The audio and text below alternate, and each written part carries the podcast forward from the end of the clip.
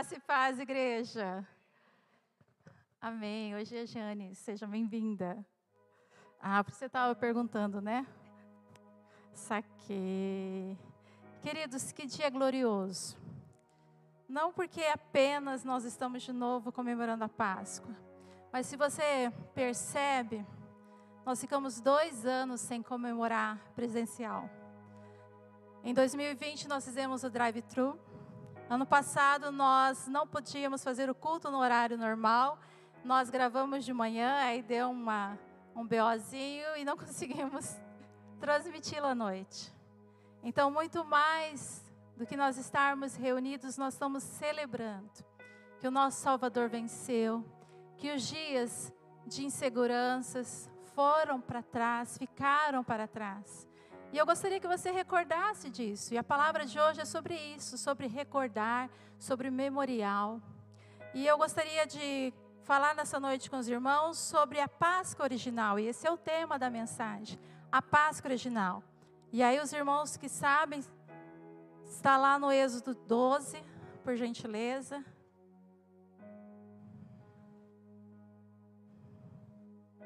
Queridos, eu peço para vocês depois entrar lá no canal da igreja e dá o seu joinha, seu like, tá? Mesmo se você está presencial aqui, entra lá, dá uma curtida, ajuda o canal da igreja a ser conhecido e a palavra do Senhor se espalhar para os quatro cantos dessa terra. Se é que terra tem canto, né? É redondo, mas tá bom. A gente fala o ditado, né? Acharam? Cadê Marcos? Cadê Marcos? Não? Aqui tá, aqui não. A cola tá aqui, aqui não. A cola da igreja está aqui. Mas eu gostaria que você abrisse a sua Bíblia. Aonde que fica Êxodo? Turminha. EBD, EBD, EBD. Ah, isso mesmo, depois de Gênesis. Segundo livro da Bíblia. Vamos lá, Êxodo 12. A Páscoa. O Senhor disse a Moisés e Arão no Egito: Deste deverá ser o primeiro mês do ano para vocês. Digam a toda a comunidade de Israel que no décimo dia desse mês, todo homem deverá separar um cordeiro ou um cabrito, para a sua família, um para cada casa. Se uma família for pequena demais para um animal inteiro, deve dividi-lo com seu vizinho mais próximo, conforme o número de pessoas e conforme cada um puder comer.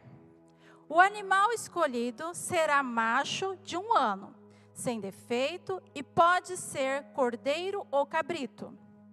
Guarde-no até o décimo quarto dia do mês, quando toda a comunidade de Israel irá sacrificá-lo, ao pôr do sol.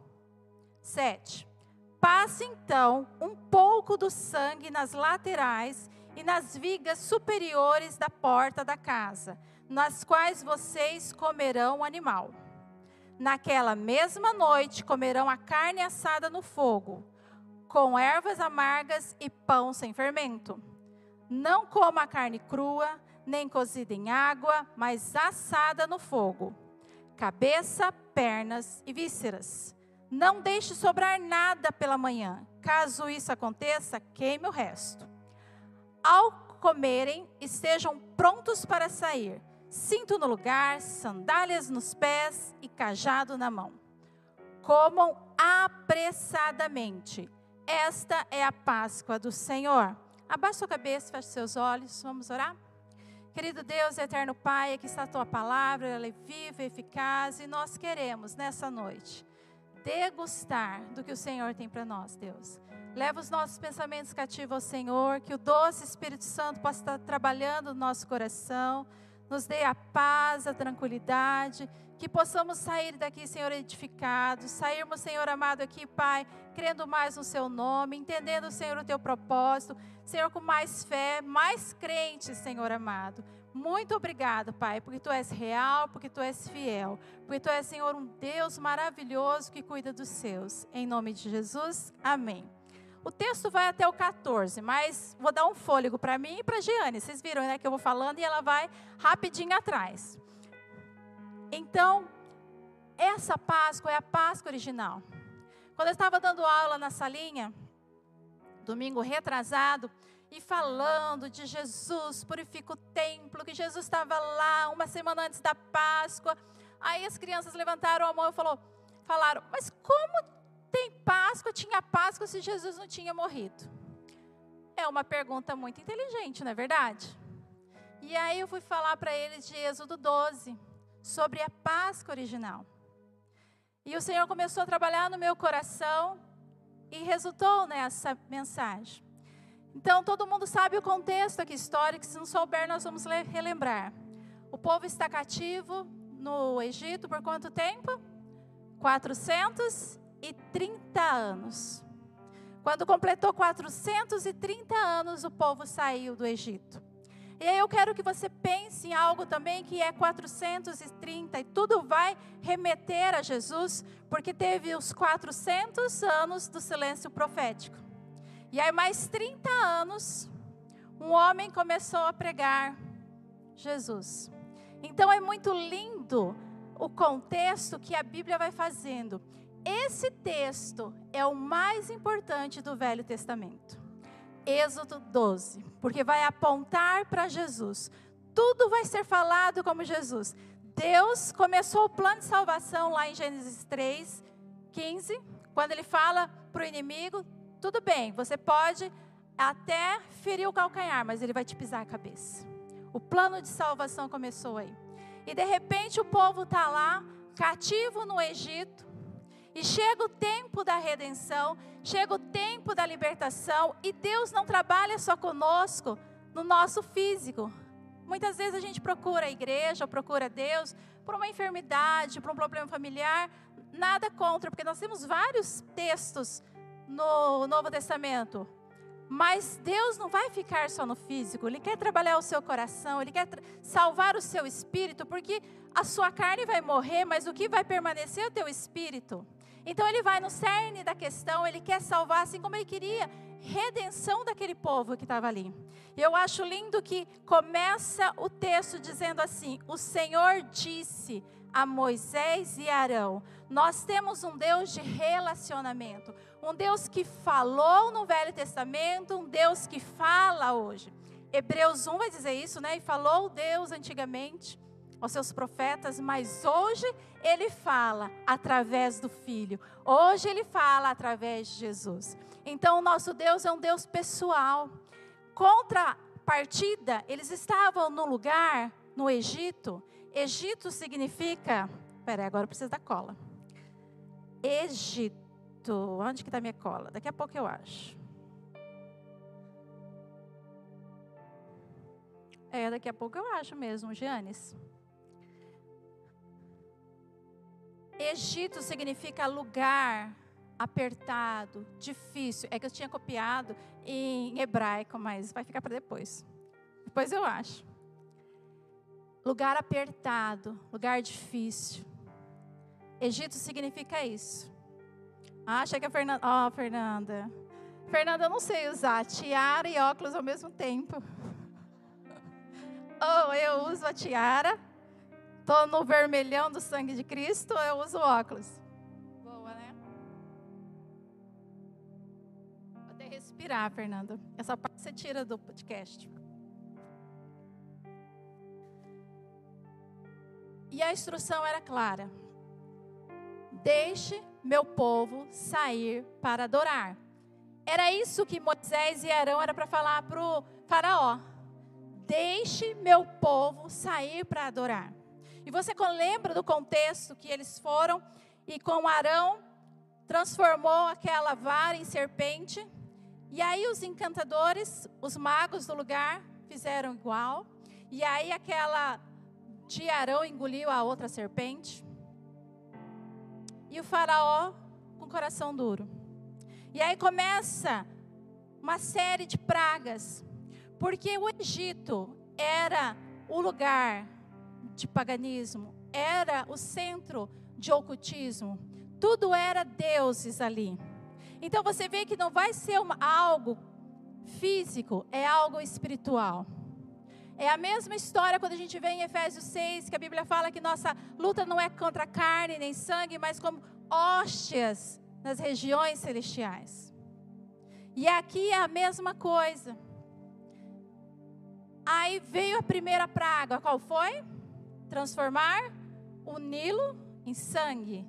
O Nilo era um deus, o Nilo era que provia a vida ali. E logo os magos também tentaram fazer e conseguiram. Então Faraó ficou com o coração, porque ele se sentia também um Deus.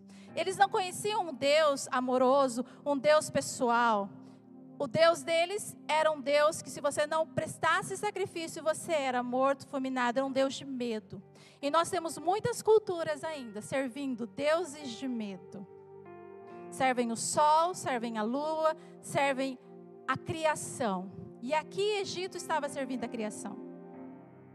E quando Deus vai dando todas as pragas, uma por uma, é destronando os deuses do Egito. E aí, na segunda praga, ele manda as rãs, e aí lota de rã. Aí ficou mais difícil. Aí os magos pelejaram, mas conseguiram fazer uma rãzinha. Aí Faraó endureceu o coração. Deixe meu povo sair para adorar. No Egito não dá para adorar. Se você está vivendo no Egito e a gente tipifica o mundo, no Egito você não pode adorar o Senhor. Você tem que sair do Egito para adorar. E aí a terceira praga, os piolhos. Jogou pó e deu piolho em todo mundo. E aí ficou mais difícil. Eles falaram: ó, é mão de Deus aí, não dá certo não. Começaram a estremecer. E aí Faraó começou, não, ora por mim, eu vou deixar. Mas aí quando passava a praga, ele endurecia o coração.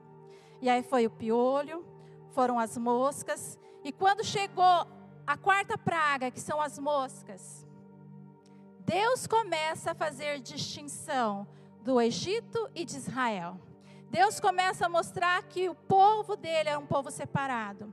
Deus começa a mostrar para eles que aquelas pragas iam só naqueles que não serviam ao Senhor. E aí, oraram de novo, pediram para orar, para passar as, as moscas. Moisés orou, passou, mas o coração ficou endurecido. Pensa você, 400 anos, você tendo um povo escravo, mão de obra barata. E de repente esse povo quer ir embora. Nós temos 522 anos de história. Brasil, 22 de abril de 1500, né? Por isso que a Fernanda vai casar no brincadeira. Descobrimento Brasil. Descobrimento Brasil. A única vez que nós comemoramos o Descobrimento Brasil foi em 2000. Eu dava aula e aí nós fizemos a celebração de 500 anos do Brasil nas escolas. Depois nunca mais comemorou, né? Agora pensa, nós ficamos até 800 e alguma coisa, cadê as professoras aqui? 822 para a independência. Ficamos também um tempo de 300 anos escravos, no sentido de colônia. A Lei Áurea 13 de maio de 1800, e agora eu preciso de ajuda, 88, 89, 88, bingo para Fernanda. Quanto tem? Israel estava 430 anos, é muito tempo, gente, eu não dou conta disso, é muito tempo. Você consegue ver a idade do Brasil, pouco tempo, parece? E para a gente vai estudar na escola, a gente acha que é muito, e de repente você está escravo, claro que Faraó não queria liberar.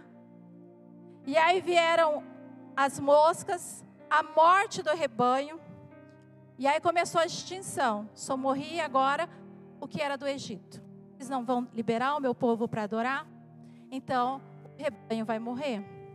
Vocês não vão deixar o meu povo sair para adorar? Então, vai ter feridas, aquelas úlceras. E aí, até os magos tiveram. Vocês não vão deixar o meu povo sair para adorar? Vem o granizo. E eu acho interessante que em, no 9, 20, vai falar sobre o granizo. Começou o temor no, no coração do povo egípcio. Alguns que escutaram isso pastor Raimundo falou sobre quinta-feira. Que ia ter granizo, eles recolheram os animais, recolheram a, os empregados, quem era egípcio. Eles começaram a ter temor nesse Deus que estava agindo ali. E aí quem foi recolhido não sofreu nada. Depois vieram os gafanhotos, e eu acho interessante que quando começou a pandemia, teve um alvoroço aqui no nosso. É, né, acho que foi em, no Paraguai, Argentina, que estava os gafanhotos, e todo mundo falou: gente, é o fim do mundo, pandemia, gafanhoto. E eles vêm mesmo comendo tudo. E eles vêm devorando tudo. E Deus falou: deixa o meu povo sair para adorar. Porque o que sobrou do granizo, o gafanhoto vai comer. E a gente sabe que houve essa praga. E aí, quando chegou na nona praga, começa a nossa mensagem. Quando teve trevas sobre todo o Egito, Israel, a parte de Israel estava claro. E aí Deus começou a trabalhar no coração daquelas pessoas, dizendo: Olha, vocês vão separar um cabrito ou cordeiro, porque eles estavam ali como cativo, então não tinha muito essa de primícia de ou é, podia ser o cordeiro ou o cabrito, depois somente o, o cordeiro de um ano. Sem defeito, vocês vão guardar eles, e no quarto dia vocês vão sacrificar eles, ele ao pôr do sol. Quem morreu à tarde? Ao pôr do sol. Quem foi o cordeiro? Santo. Quando João Batista viu Jesus pela primeira vez lá em João 1 ou João 2, a primeira coisa que ele falou foi o quê? Eis o Cordeiro de Deus que tira o pecado do mundo. Já eles estavam acostumados com aquela simbologia. Eles esperavam esse cordeiro. E eu acho muito interessante quando você vai vendo que ele falou: deverá, esse mês, deverá ser o primeiro mês. Esse mês que nós estamos vivendo, março para abril, primeiro mês do calendário. Deus não queria só libertar eles, Deus queria dar uma nova vida, uma nova identidade, um novo calendário. Quando eu conheço Jesus, Ele transforma tudo. Ele pode mudar até o meu nome, Ele muda a minha identidade. Era isso que Deus estava falando para eles. Vocês é, são escravos, mas agora, daqui para frente, é novidade de vida. Nissan seria o nome do mês, Abid seria de março a abril, que nós estamos vivendo, nova vida. Não dá para dizer que eu conheço Jesus e viver a antiga vida. É balela, você não teve encontro com Jesus. Você pode ser simpatizante do Evangelho, você pode ser filho de peixinho, é, filho de peixe, peixinho é. Você pode se achar um crentinho, mas se você não teve um encontro real com Jesus, tem que ter a transformação, tem que ter essa novidade de vida. Por isso eu falo, pessoal lá do Ministério Infantil, vocês preguem Jesus. Hoje é a oportunidade de falar. Eu pedi para eles começarem desde o início, para eles pregarem sobre Páscoa e terem o um momento oportuno de fazer a, a entrega, o momento de quem quer entregar a vida para Jesus.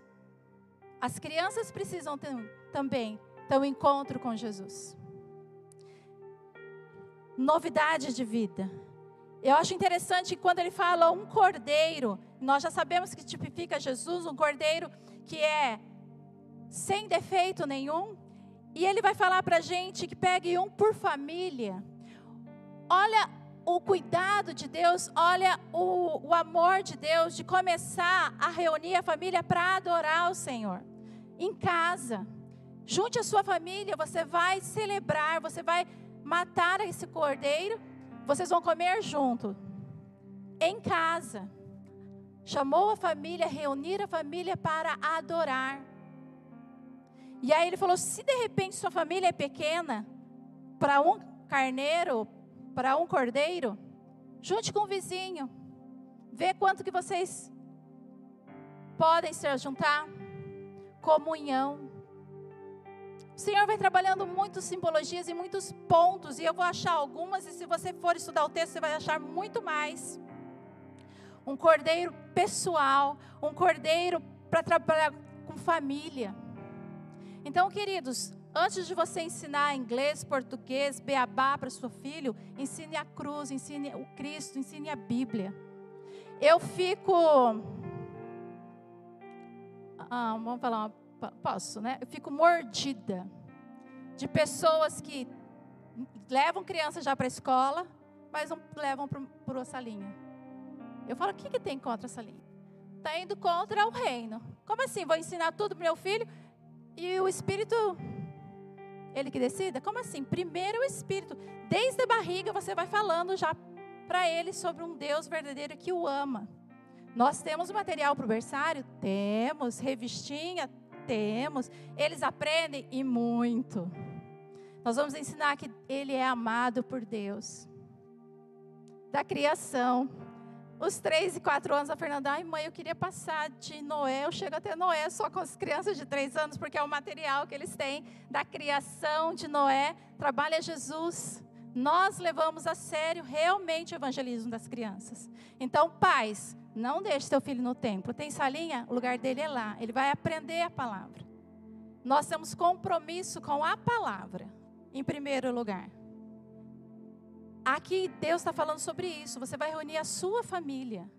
Vocês vão fazer esse memorial com a sua família. Se o cordeiro der para duas famílias, legal. Vocês vão comê-lo. E vocês vão comê-lo assado. Não é para ferver e não é para comer cru. Porque o paganismo comia carne crua. E se você fosse comer ele cozido, você ia ter que quebrar o osso. E o cordeiro não era para quebrar osso nenhum. Fala que a simbologia de Jesus que não foi quebrado nenhum osso. Você vai comê-lo tudo: a cabeça, o corpo, a vísceras. Você não tem que escolher, ah, eu gosto desse ensino de Jesus que fala que a vida é abundante. Mas eu não gosto quando ele fala que eu tenho que dar capa, a cara tapa, ou que eu tenho que amar o meu inimigo. Ah, eu gosto dessa passagem aqui que ele fala assim: buscar o reino de Deus, vai vir muita coisa. Mas eu não gosto dessa parte que fala assim: Deus ama e corrige, Deus corrige aquele que ama. Não, querido, você come tudo. Tudo que o cordeiro ensina é tudo. A correção, a repreensão, porque isso que vai trazer crescimento. Se você não educar o seu filho, a Bíblia fala que a gente vai passar vergonha depois, Provérbios. Corrige seu filho para você não passar vergonha lá na frente. Se o Senhor está te corrigindo, fique feliz porque você é filho amado. Amém?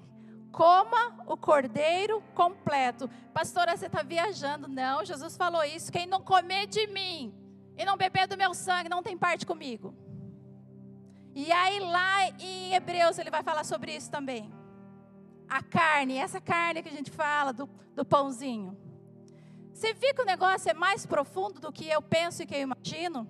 Falei, Senhor, nos dê capacidade intelectual, espiritual, para nós entendermos a profundidade dessa bendita aliança que o Senhor fez conosco.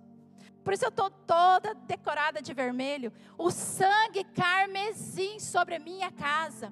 E aí a gente vai entrar no ponto muito importante e crucial, que é o sangue de Cristo. Que salvou lá no Velho Testamento e que salva hoje.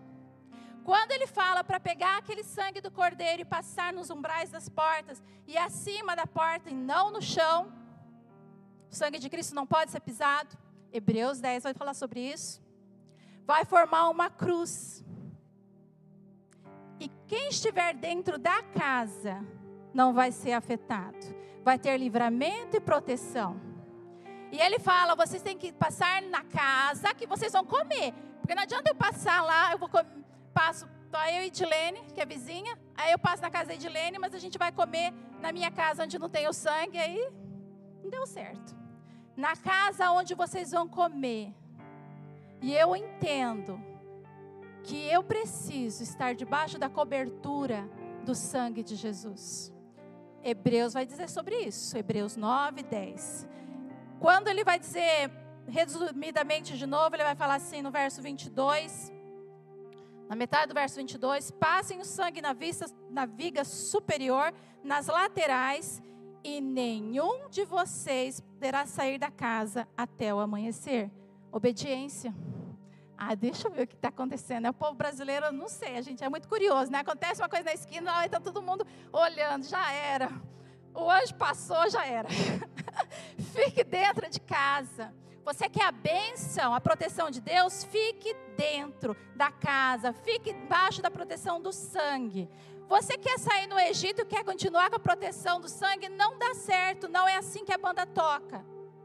Fique debaixo da proteção do sangue carmesim, do sangue de Jesus. Eu quero proteção na minha casa, eu quero proteção nas minhas finanças, no ministério. Fique embaixo do sangue, da proteção. Era para ficar dentro da casa, aonde estava aspergido o sangue do cordeiro. E nós estamos no verso ainda, não vou pregar todo ele, né? No 7. Como Deus é rico em detalhes, apontando para um Jesus glorioso. A nossa aliança é uma aliança de sangue. Sangue significa vida. Tudo é gerado pelo sangue. Hebreus vai falar que um sangue precioso vertido, o sangue não de animais, mas o próprio sangue de Jesus, nos purifica do pecado.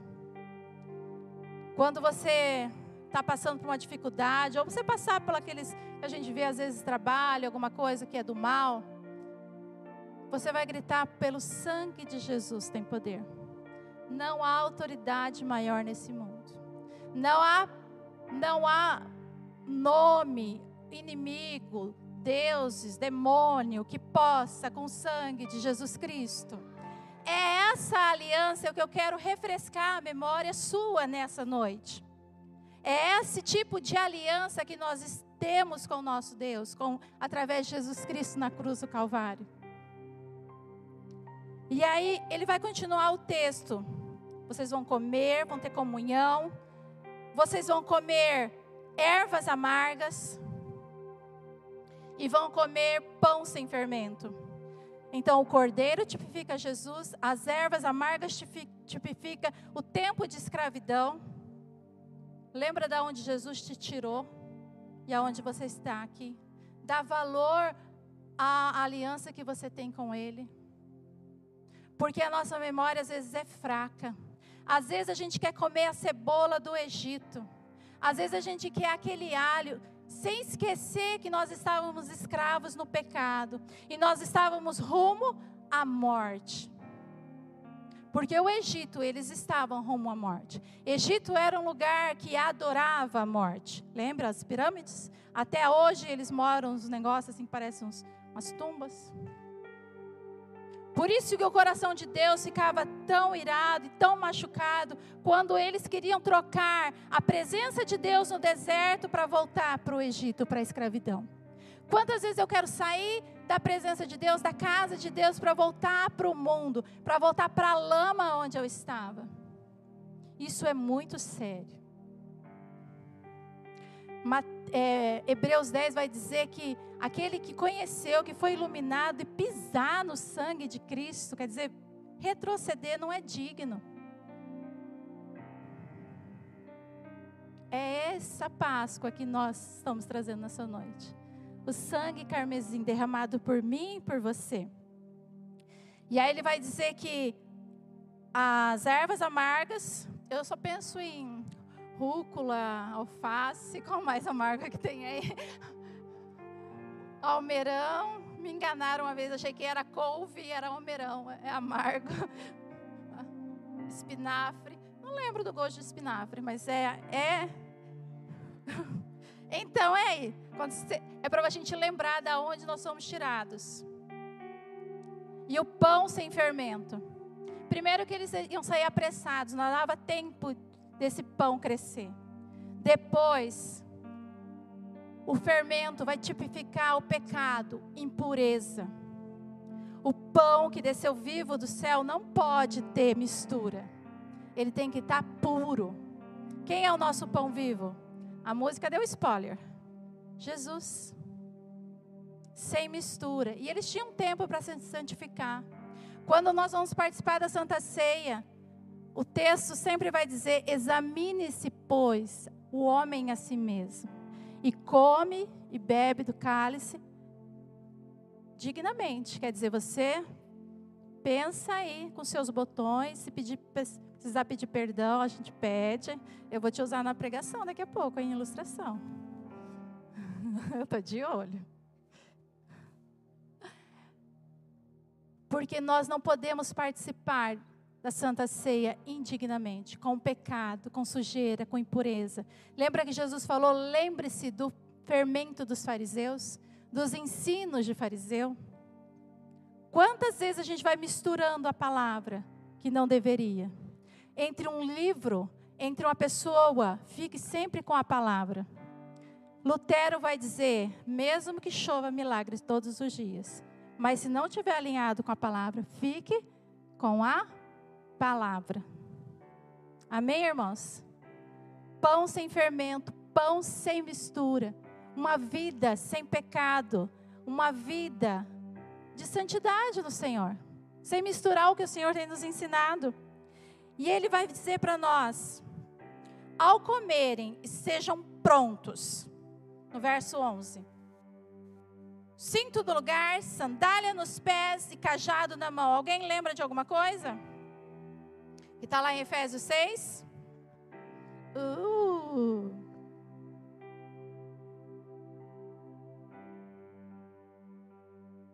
A armadura. Jesus está voltando. Coma apressadamente. Não deixe para amanhã o que você pode fazer hoje. O reino de Deus tem pressa. Esteja os vossos lombos. E aí agora eu vou precisar de cola. Que que, qual a armadura? Vai, Fabiana. Você começou, agora você termina. Qual que é? Cinturão da verdade. Achei que o irmão tinha colocado cola ali. Cinturão da verdade. que mais? Coraça da justiça, que mais? Capacete da salvação, que mais? Pera aí, virou bagunça agora. Que a espada do espírito e o que? Amém. Efésios 6:14. Mantenham firmes, cingindo o cinto da verdade, vestindo a coraça da justiça, tendo os pés com a prontidão do evangelho da paz Além disso, usem o escudo da fé, o qual vocês poderão apagar todas as setas inflamadas do maligno. Usem o capacete da salvação e a espada do Espírito, que é a palavra. Estejam prontos. Eu entrei nessa vida de servir ao Senhor, de entregar a vida para Ele. Eu tenho que estar pronto para o que o Senhor me chamar. Revestido de toda a armadura. Pronto, olha que interessante. Com os multidão do evangelho. Amanhã eu não posso. Semana que vem, ah, acho que semana que vem, não sei. Mas pode pôr meu nome aí, eu vou dar uma orada. Prontos pés para a operação do evangelho. Acabou meu tempo? Brincadeira. Amém. Tá falhando? Por que vocês não falaram antes? Deixaram o pastor vir aqui? Você estava me ouvindo? Estou perto, isso mesmo. Vamos começar tudo de novo, então. Lá no Egito, as dez pragas. Brincadeira, vamos voltar lá.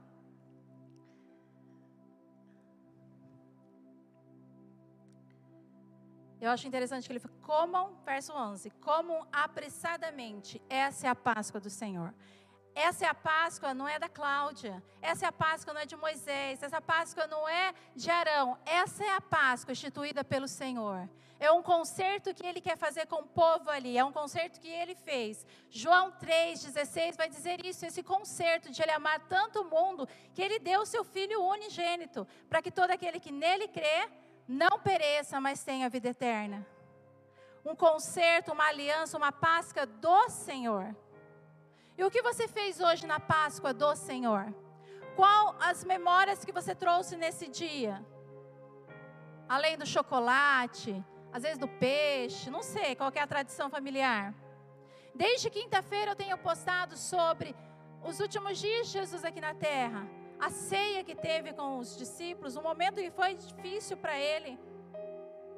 E hoje nós celebramos o que é a ressurreição dele. Ele morreu, ele entregou o sangue dele na cruz do Calvário. E ao terceiro dia ele ressuscitou. Como tenho tratado essa aliança que eu tenho com ele? É algo apenas num país que é cristão? Ou é real na minha vida?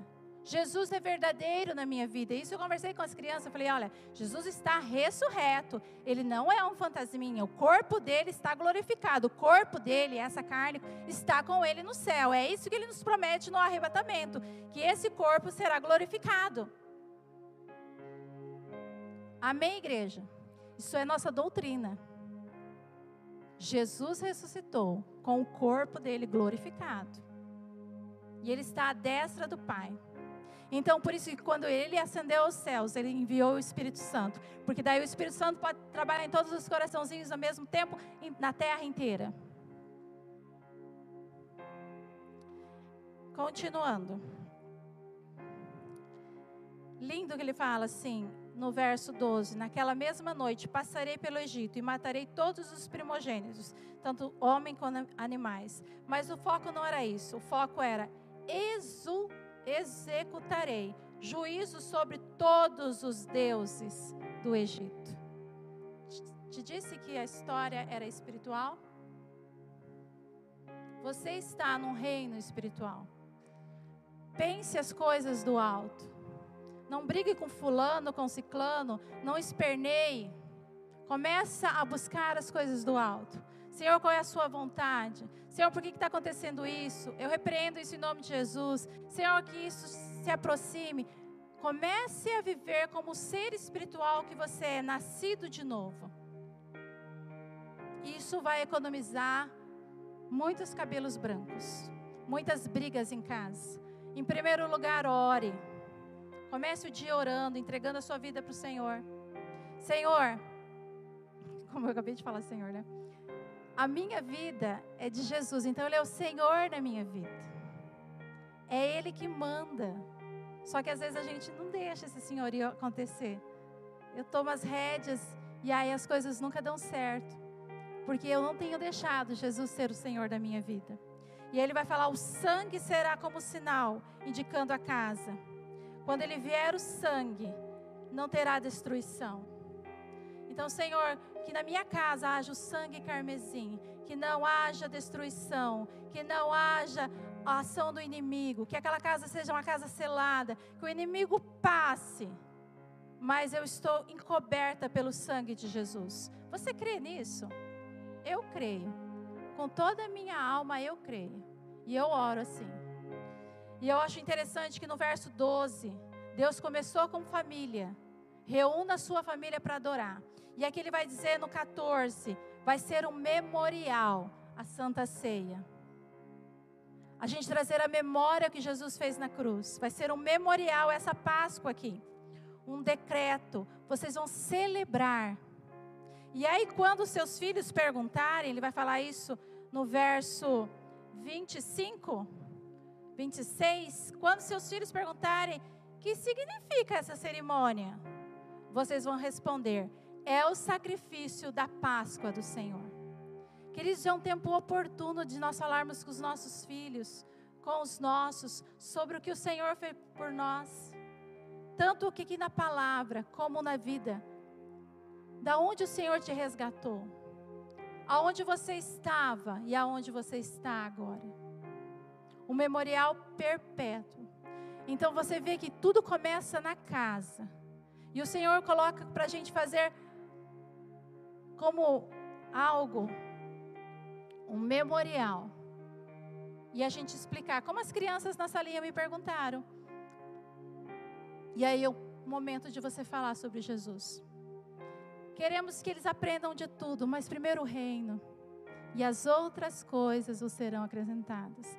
Eu não sei você, mas os meus já têm 22 e 19. E a única coisa que eu pedi, Senhor, que eles cresçam no seu caminho que eles cresçam no seu caminho, que eles permaneçam no seu caminho. A profissão, Senhor, o Senhor direciona. O esposo, a gente sempre ora assim: Senhor, que seja uma pessoa que te ame em primeiro lugar, que ame ele ou ela, né? No sentido Fernando Felipe. Que seja bom para nós, que seja uma pessoa trabalhadora. Mas em primeiro lugar, que te ame, Jesus. A profissão a gente não fala, porque Deus vai mudando, mostrando. Mas a segurança que você tem no coração de seu filho estar na tua presença do Senhor é algo gratificante. E que nós possamos isso dia a dia. No levantar, no sentar, no deitar, compartilhando o que o Senhor tem feito. Seja uma celebração todos os dias na nossa casa sobre o que Jesus tem feito. E isso ninguém vai te tirar. Isso nada. Quando inculcar, inculcar significa afiar. Quando inculcar na cabeça do seu filho ou da sua filha, isso ninguém vai tirar. Eu orava, Senhor, quando eles eram adolescentes, que eles tenham experiências contigo. Ah, Deus, faz uma experiência com eles, fala com eles. Assim como foi lá com Samuel, lembra? Samuel chamou três vezes. Ah, é, na Rede Team, isso mesmo. Até hoje, né? Eles continuam na Rede Team, né? Ajudando, né? É o que importa. E aí, quando o anjo da morte passou, e a casa que tinha o sangue nas portas, não teve perca nenhuma. E houve grande clamor sobre o Egito todo. Desde o maior ao menor morreram todos. Porque Deus estava pedindo: deixa o povo sair para me adorar. E eles foram expulsos do Egito. Saiam depressa, saiam depressa, saiam depressa. A gente não quer, senão a gente vai morrer todo mundo. Saíram grande pessoa, multidão também com eles. E Deus restituiu. O Senhor deu favor no coração deles. E eles deram prata, ouro, restituíram tempo para eles saírem logo. Quando eu tenho encontro com Jesus, quando o sozo de Deus vem no meu coração, a salvação, eu tenho libertação, eu tenho vida eterna, eu tenho preservação, eu tenho justificação, redenção. Mas como aquele povo que saiu do Egito, não é só isso que o Senhor tem me dado. Ele está me garantindo agora uma vida eterna, que eu tenho que trilhar um caminho. E o caminho deles era no deserto, e Deus ainda fez todo um planejamento: não vão andar pelos filisteus que está em guerra, então eles vão dar uma volta pelo é, deserto, mas eu vou estar com eles. Eu vou abrir o mar, eu vou colocar aquela nuvem sobre eles. De dia eles vão estar com uma coluna de fogo, eles vão ser alimentados, eles vão sendo conduzidos. As roupas não vão estragar, que maravilha! O sapato, não sei se crescia no pé, mas no meio da estrada eles quiseram voltar para o Egito. Que não seja assim na minha caminhada e na sua. Traga a memória. Traga a memória. Lembra das ervas amargas. Não, eu sei de onde o Senhor me tirou. Eu não quero voltar para lá. Eu quero seguir a minha vida até chegar em Canaã. Lá era Canaã física que, que vertia leite e mel. A nossa é a nova Canaã. Aonde não haverá mais choro, nem doença, aonde as coisas velhas já se passaram, aonde eu vou morar com o meu redentor. É para lá que eu estou indo, é para lá que eu estou caminhando. E eu não vou ficar no deserto. E que nós não possamos ficar no deserto, no mundo, querer voltar para o Egito. Então, queridos, muito mais que o dia de Páscoa, é um dia de conserto, é um dia da gente saber aquele que foi precioso, entregou sangue por nós, aquele que agora eu tenho uma aliança perpétua com Ele. E até quando eu morrer, foi a primeira música, né? Eu vou trocar a minha cruz por uma coroa. Amém?